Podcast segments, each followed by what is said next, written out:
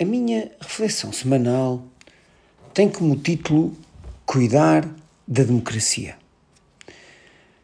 O caminho da nossa vida democrática tem sido assolado pelo estado omnipresente da corrupção.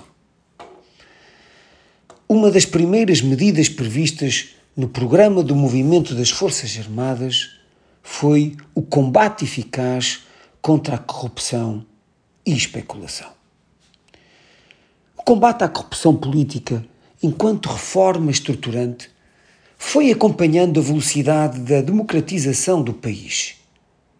Não obstante a várias tentativas ao longo do tempo, a corrupção apresenta-se hoje mais sofisticada e complexa aos olhos dos portugueses. Mas principalmente envolvida e assolada por um sentimento de impunidade que fere a democracia. A corrupção política existe e é real. Mas eu quero acreditar que não é generalizada, nem constitui a regra da ação política dos nossos governantes locais e nacionais. Todavia, o que está também aos olhos dos portugueses é uma necessidade incompreensível de afirmar o poder judicial com a ajuda da mediatização propositada dos casos polémicos.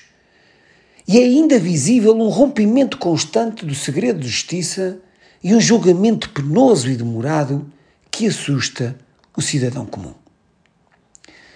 As verdades factuais são transformadas em opiniões, na sua maioria divergentes, as quais alimentam os canais televisivos que expõem as múltiplas, as múltiplas perspectivas que, por sua vez, tentam angariar o maior número de apoios, promovendo e difundindo a sua narrativa.